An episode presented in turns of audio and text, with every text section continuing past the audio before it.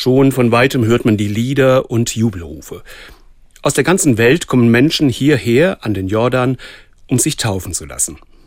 Mit einer Gruppe Soldaten des deutschen Einsatzkontingentes in Jordanien stehe ich an der Taufstelle Jesu. Die liegt tatsächlich auf jordanischer Seite. Getauft aber wird meistens auf der anderen Seite in Israel, keine 20 Meter entfernt. Wir stehen und schauen und sind fasziniert von dem Treiben am anderen Ufer. Obwohl fasziniert trifft es nicht wirklich. Ich bin berührt. Den Menschen, die sich da taufen lassen, ist anzumerken, dass etwas Entscheidendes in ihrem Leben geschieht. Ohne Frage.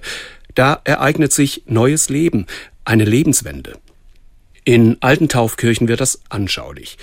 Man steigt auf der einen Seite in das Taufbecken hinein, die Sünde wird abgewaschen, und als ein neuer Mensch, der der Sünde abgeschworen hat, steigt man auf der anderen Seite wieder herauf aus dem Taufbad.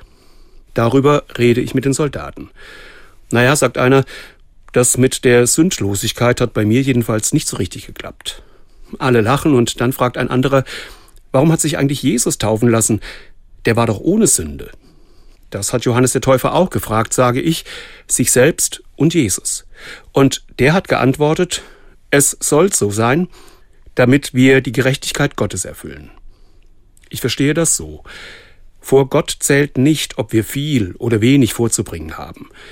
Er schaut uns so an, als könnten wir ihm gerecht werden. Aus Gnade, weil er uns liebt. Wir sind bedingungslos angenommen. Dafür steht die Taufe. Den Menschen am anderen Ufer sieht man an, dass sie das angenommen haben. Man hört sie singen und jubeln.